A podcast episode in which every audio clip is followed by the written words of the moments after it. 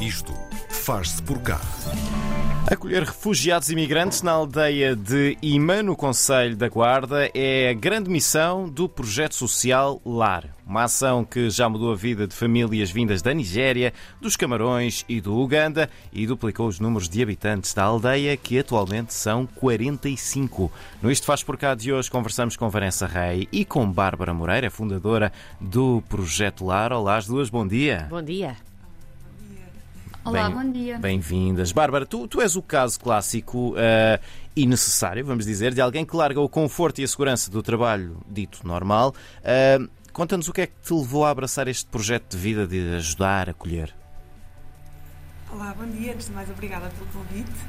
Hum, pois eu, eu acho que para mim foi, foi algo bastante óbvio, porque hum, esta ideia surgiu há alguns anos, eh, virada até para a população em situação de sem-abrigo. Hum, e aquilo que me levou a fazer isso foi, foi uma necessidade. Portanto, nós temos muitos terrenos eh, que estão abandonados, muitas casas devolutas. Uhum. Um, e, e na altura eu trabalhava eh, na grande distribuição e pensei, porque é que não se faz uma parceria com, com a grande distribuição e as pessoas trabalham estes terrenos, reabilitamos estas casas, as pessoas têm casa e têm, eh, um, e têm trabalho.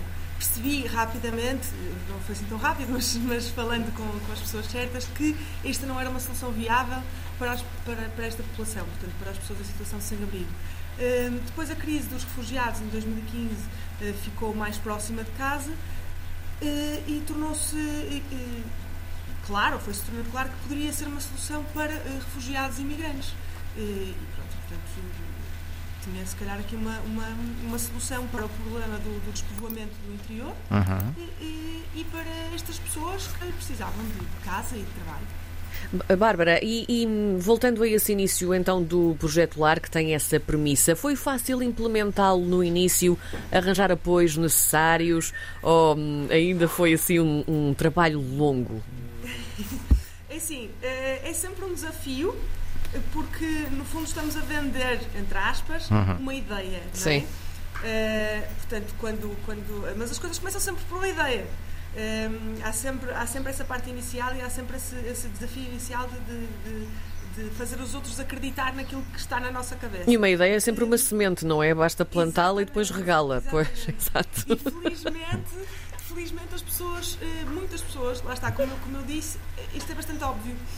Eh, E muitas pessoas disseram, ah, eu também já tinha pensado numa coisa do género, quer dizer, não sou minimamente brilhante, eh, e isto é uma solução bastante, eh, bastante in your face, não é? Uhum. Eh, E portanto muita gente acreditou e, e- e sonharam, sonha- sonhamos juntos. Eh, e, e conseguimos muitos apoios e eu costumo dizer a brincar que é preciso o primeiro maluco acreditar. É verdade. Portanto, Sim. foi preciso a primeira pessoa na aldeia acreditar, foi preciso eh, o primeiro eh, investidor acreditar. Portanto, no caso foi Jerónimo Martins o primeiro investidor, depois foi o, o Sr. Rabassa o- o- a primeira pessoa na aldeia, o Agostinho. Portanto, foi sempre a primeira pessoa eh, que depois levou eh, uma multidão atrás. Uh, Vanessa, este, este projeto uh, baseia-se numa premissa importante. Há aqui uma fusão entre ajudar os refugiados e a necessidade de povoar o interior mais esquecido, mais divers- desertificado, não é diversificado, é desertificado. Em que pilares fundamentais é que este projeto se, se baseia? Ahm, bom dia, Bom dia. antes de mais. Portanto, ah, este projeto, sobretudo para mim, ah, tal como diz o nosso acrónimo, LAR, ah, Love and Respect, portanto, baseia sobretudo na capacidade de, de respeitar a diversidade ah, e, de, e de dar amor, seja àquele- às famílias que já aqui estavam, aos idosos sobretudo, seja às novas famílias que, que chegaram e que acolhemos. Portanto, o respeito acaba por ser um pilar fundamental aqui. Um, e a construção de comunidades interculturais e intergeracionais, valorizando assim esta diversidade que é, que é benéfica para todos no território. Vanessa, então como é que funciona este processo? Ou seja, como é que as pessoas, os migrantes ou refugiados neste caso, ah, chegam até vocês? Como é que sabem da vossa existência, não é? E o que é que acontece a seguir? Então, nós somos uma entidade de acolhimento segundo a linha, o que significa que ah, nós procuramos ou encontramos estas famílias que já estão estabelecidas em Portugal e que por ah, N razões não conseguiram uma, in- uma inclusão uh, e manter uma habitação digna ou um uhum. trabalho digno no nosso país. Portanto, uh, o primeiro passo é contactar todas as associações ou, ou, entidades de acolhimento de refugiados de primeira linha ou associações de apoio a migrantes e a refugiados, fazendo uma apresentação da nossa ideia. Pelo menos foi assim que decorreu. Uh, depois, em segundo lugar, apresentam-se aos próprios uh, beneficiários dessas associações um, o nosso projeto, uh, presencial ou online. Depois, isto foi variando consoante a evolução da pandemia também. Sim. Um, e numa fase seguinte, as pessoas que têm interesse e que gostam do projeto contactam-me por e-mail, deixo, deixo os meus contactos disponíveis um, e entram em contacto comigo para agendarem uma entrevista que é presencial e na qual eu vou ter com, com, com estas famílias e conhecê-las um bocadinho para perceber se realmente fazem um fit ou não uhum. com, uh, com o projeto e com com o facto, no fundo, estamos a dizer às pessoas para se movimentarem do litoral para o interior. Sim. Se isto é difícil para um português, uh, não é menos difícil para, para, para pessoas que vêm de outros países. Um, e então, numa, numa fase posterior, sendo que uh, o perfil esteja adequado com as nossas necessidades, convidamos estas famílias a visitarem a aldeia, a visitarem as casas que, que disponibilizamos, a hum. visitarem o trabalho ou os terrenos onde trabalhamos, para que eles tenham a noção plena e que, te, que seja uma, uma decisão consciente a sua mudança para aqui. Um, e aí também há mais uma.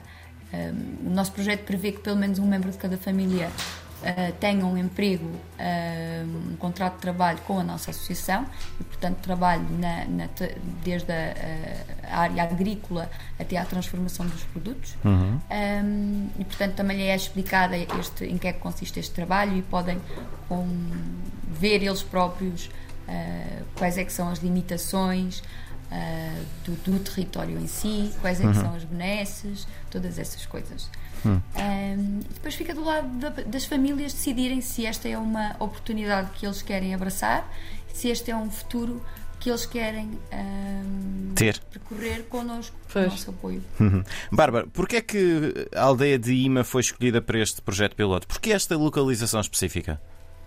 Uh, essa é uma pergunta que, que surge muitas vezes uh, e, e não tem nenhuma razão específica, ou seja, há inúmeras hum, aldeias, infelizmente, uhum. portanto, frisar este infelizmente, com esta necessidade.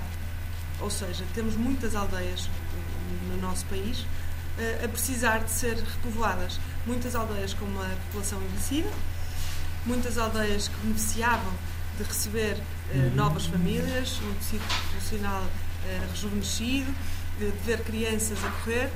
Um, aconteceu de ser a IMA porque na altura estava a falar com várias pessoas uh, de perceber onde é que poderia ter uma cedência de terrenos um, e casas, eventualmente, e falaram ah, Monte Alegre, Alentejo, surgiram vários nomes, um deles foi a IMA. E, e, e eu confesso a minha ignorância uh, geográfica, não conhecia a IMA. Uh, a IMA reunia todas as condições uh, para implementar o projeto piloto, porque era uma aldeia, era e é, agora não, mas, mas, mas era na altura uma hum. aldeia altamente despovoada, com tecido populacional envelhecido, ehm, mas que estava também próxima de uma, de uma cidade, portanto, da Guarda. E, portanto, as pessoas tinham acesso a hospitais, a, certo, escolas, certo. a universidades e, portanto, conseguiriam um, criar as suas as suas vidas, não é? Eh, sem, sem, sem qualquer tipo de problema, pelo contrário, ter uma vida feliz, como, como se está a ver. Claro. Uh, Vanessa, este projeto pode, eh, porque no fundo uh, também é essa a questão, uh, ou vai ser estendido a outras aldeias nas mesmas condições? Ou ainda é aqui o potencial. Um... Sim.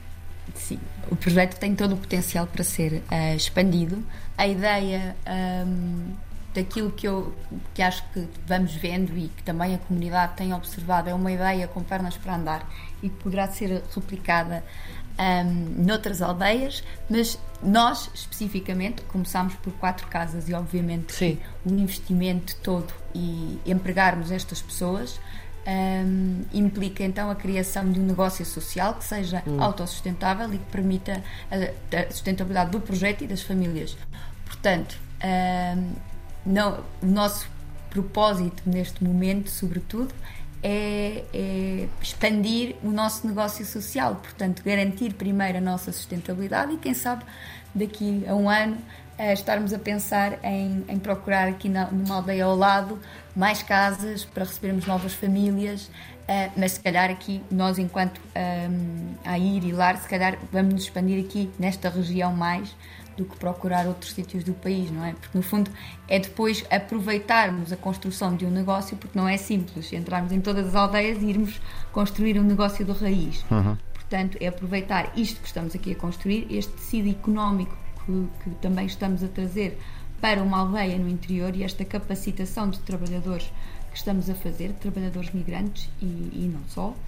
Um, portanto, a nossa, a nossa escala esperamos crescer, mas talvez Sim. crescer primeiro por aqui, uhum. por estas zonas, por estas aldeias limítrofes. Hum. Bárbara, nós estamos mesmo quase no final do tempo, mas eh, este é um assunto que está na atualidade. Falar de refugiados neste momento também é falar da Ucrânia. O Projeto Lar também está a trabalhar nesta causa? Estão ligados de alguma maneira à situação? Nós estamos uh, disponíveis para, no fundo, como, como entidade uh, que está obviamente ligada a refugiados e imigrantes, para fornecer informação. Uhum. Uh, porque acho que, que, nesta altura existe muita desinformação Sim. e, portanto, um, acho que é importante as pessoas saberem onde procurar a informação correta. Não vamos acolher uh, uh, refugiados, porque, como a Vanessa disse, e bem, nós somos uma, uma entidade de acolhimento de segunda linha. Certo. Ou seja, isso pressupõe que as pessoas estão cá, fazem o programa de acolhimento de oito meses e só depois, então, integram uh, um projeto como o nosso.